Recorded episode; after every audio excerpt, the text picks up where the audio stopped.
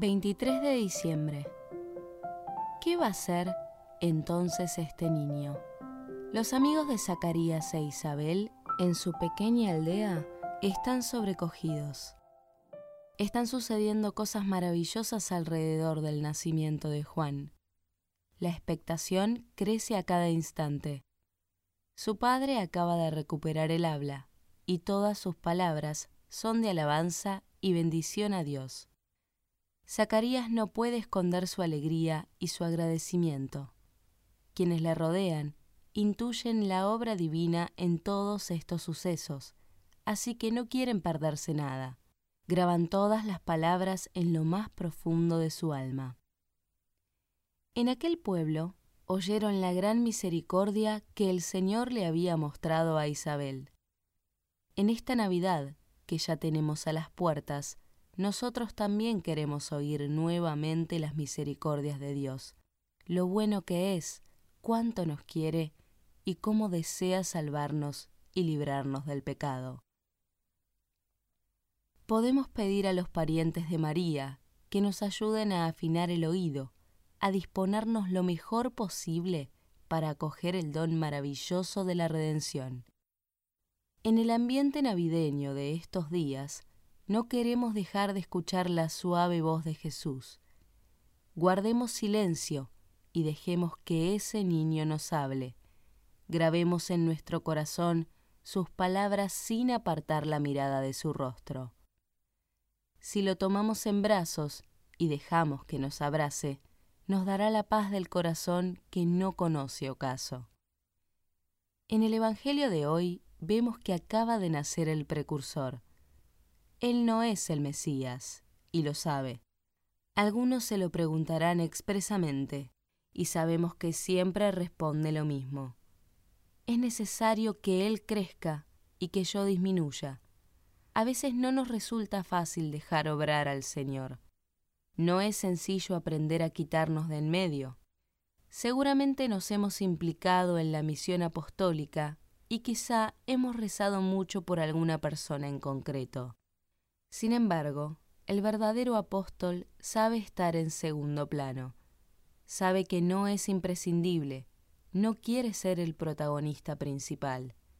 Lleva el mensaje de Cristo a las almas y no el suyo propio.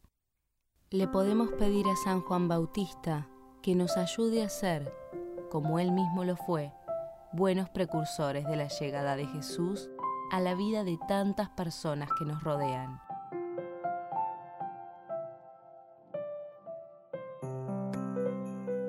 Disfrutar de algo significa apreciar los frutos que produce. El apóstol siempre ve frutos, porque sabe que nada de lo que hace en unión con Jesucristo cae en saco roto. Siempre disfruta de la misión, aunque no se vea el resultado. El modo en que Dios ha realizado la redención es misterioso. Su nacimiento, que celebraremos en breve, ha sucedido sin que lo supiera casi nadie. Y Juan es un buen precursor porque hace lo mismo que Jesús. Es discreto, sencillo, no se da importancia.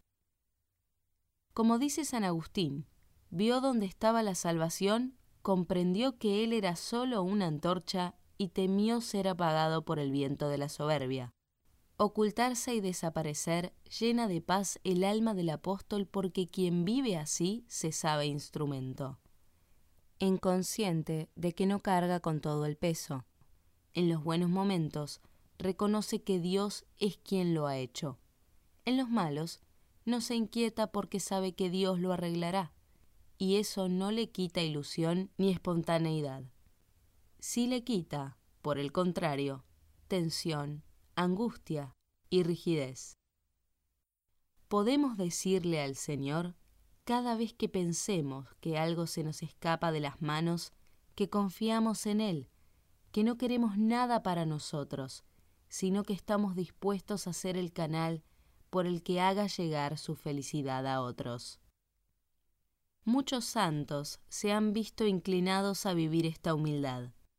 Desean imitar a Jesús y buscar solo como Él, la gloria de Dios, San José María relaciona ambas actitudes.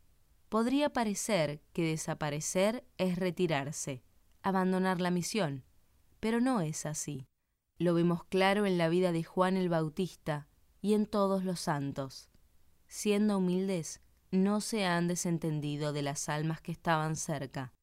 Por eso, San José María podía decir, He sentido en mi alma, desde que me determiné a escuchar la voz de Dios, al barruntar el amor de Jesús un afán de ocultarme y desaparecer, un vivir aquel illumo portet crescere mi autem minui. Conviene que crezca la gloria del Señor y que a mí no se me vea. Otras veces lo decía de forma más resumida. Ocultarme y desaparecer es lo mío, que solo Jesús se luzca. Juan también fue por delante de Cristo cuando llegó el momento de dar la vida. Tuvo que suponer una gran alegría para él ver cómo sus discípulos encontraban al Mesías y cómo se quedaron con él.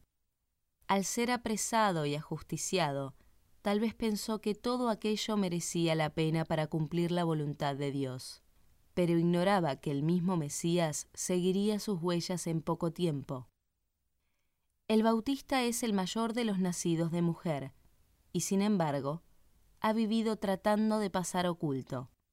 Si el nombre Juan significa favorecido por Dios, podemos decir que al que se oculta Dios le hace feliz, le da paz, le hace disfrutar. La carga se hace suave y el peso ligero. El plan de Dios se realiza de esta forma, en silencio y sin que muchos se den cuenta. Nos interesa que Cristo reine y Él ya ha decidido el modo en que va a hacerlo. Desde la cruz, desde el dolor que implica cargar con los pecados de todos los hombres.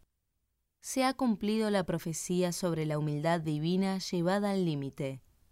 El inclinarse de Dios ha asumido un realismo inaudito y antes inimaginable. El Creador, que tiene todo en sus manos, del que todos nosotros dependemos, se hace pequeño y necesitado del amor humano. Dios está en el establo, en efecto. ¿De qué otro modo podría parecer más grande y más pura su predilección por el hombre, su preocupación por él? Porque nada puede ser más sublime, más grande, que el amor que se inclina de este modo, que desciende, que se hace dependiente. A la Virgen María, la humilde mujer de Nazaret, que ha querido que Jesús sea siempre el protagonista, le pedimos que nos ayude a ser instrumentos eficaces y discretos en las manos del mejor artesano de la historia.